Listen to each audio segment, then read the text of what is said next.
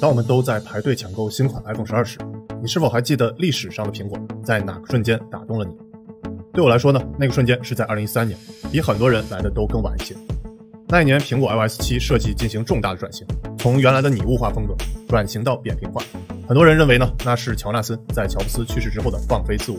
我记得当时更新 iOS 七时，既兴奋又有点小担心的我，当我打开 iOS 七的那一瞬间。那种色彩明艳、控制中心透明的毛玻璃特效给我的第一感觉冲击力，现在仍然记忆犹新啊！好像手中的 iPhone 瞬时间变成了一台新手机，就像你刚刚换了一个新女友。哦，不对，你本来就没有女朋友。虽然现在大家已经对苹果的扁平化设计感到习以为常了，但是要知道，当时的苹果设计风格转型可以说是顶着巨大的压力的。比如苹果母公司的老板对拟物化的设计的执念压力啊，手机系统更新给我们的兴奋感已经逐渐消失了。那我的关注点逐渐转移到车机上。每个男孩都有一个女装和变形金刚梦啊，那未来的车机系统更新会不会也给我们带来惊喜呢？我再做梦一下，未来的车会不会变成擎天柱呢？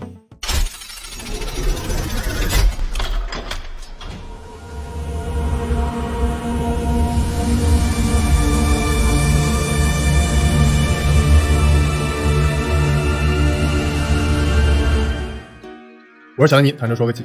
曾经有这么一款车啊，让我们认识了 OTA 升级。那大家可以看图猜车是哪个品牌啊？其实现在已经有越来越多人体验到汽车系统 OTA 升级的乐趣了。如果下次你再发现越来越多的男人下班回家停车之后喜欢自己在车里坐一会儿，其实不一定是他在享受独处的乐趣，也不一定是因为他中年危机怕回家和老婆吵架，可能只是因为他在等 OTA 升级完事儿。其实 OTA 升级没那么玄乎，说白了就是无线连接，全称叫 Over the Air。而 OTA 又分为两大类：SOTA 软件空中升级，FOTA。部件空中升级，那 SOTA 和 FOTA 有什么区别呢？简单粗暴的来讲，FOTA 比 SOTA 更牛叉。SOTA 通俗的说呢，就是只对系统中的 App 进行升级，就像你手机里的微信、QQ 音乐、百度地图的升级等等。而 FOTA 升级呢是更彻底，它是对整个底层软件进行升级，就像你的 iOS 和安卓系统版本的升级。在车上呢，就是对整个车机大屏操作系统、三电系统、底盘悬挂、辅助驾驶、车身控制等底层软件进行升级。在我之前，Dan Data 讲过的未来就更夸张了，连空气悬挂的弹簧设置都可以通过 FOTA 更新。那顺便说一句啊，未来是全球首家完全自主研发、实现大规模整车 FOTA 的汽车品牌。所以说啊，从难度上看，FOTA 的难度要远高于 SOTA。所以真正的 OTA 就要支持对整车的 FOTA 升级，有 FOTA 的 OTA 你才能服它。所以啊，下次你在买车时可以问问销售，你这 OTA 到底是 SOTA 还是 FOTA 呢？听不懂的销售你也别抽他。那我在之前五 G 能替代老司机开车的视频里提到，未来一定会成为自动驾驶加共享交通的时代。目前我们只是处于共享交通和自动驾驶初级阶段，而且呢，只是使用自己的手机作为和共享交通的终端，还是有非常多的痛点啊。车机可能是更好的解决方案。其实，在我看来呢，现在的车机系统仍然是很初级的，类似手机的诺基亚往 iPhone 的过渡时期，未来可想象空间还是非常大的。比如高水平的 Mass 不一定通过手机去实现，车机可能会更直接。那这里我给小白科普一下啊，Mass 指的是出行及服务概念的核心呢，就是让你日常的出行可以用一个平台的服务来满足，包括出行计划、路线规划到预订购票和支付的所有事务。举个最简单的例子，大家出趟门需要换各种各样的 app 或小程序去搭乘不同的交通工具，比如呢订机票用携程，叫车用滴滴，共享单车用美团、支付宝等等，各种服务入口分散且服务标准不一样，尤其是对薅羊毛党来说，去哪个平台薅本身就是件很困扰的事儿，距离实现高水平的 mass 还是有很大差距的。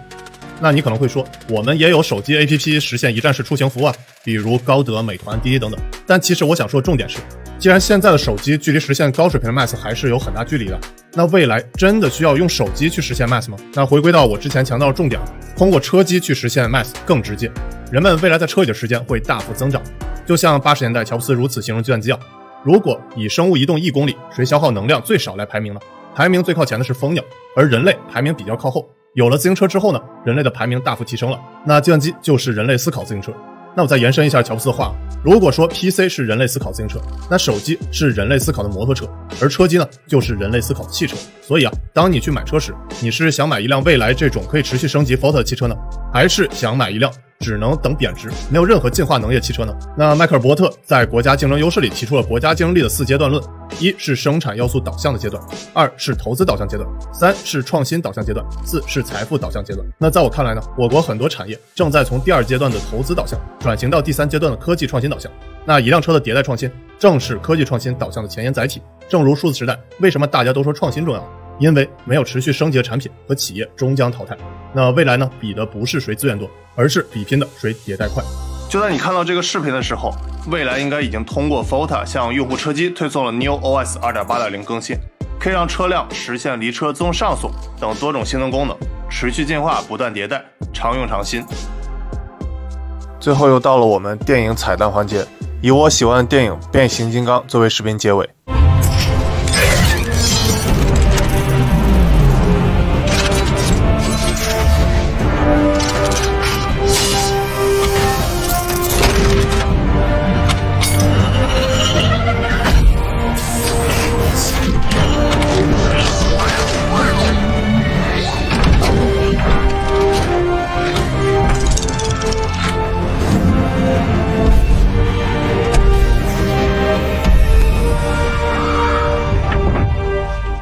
我是小尼，谈车说技。如果你认为我讲对你有帮助，别忘了帮我点赞、关注，text 来我的推荐。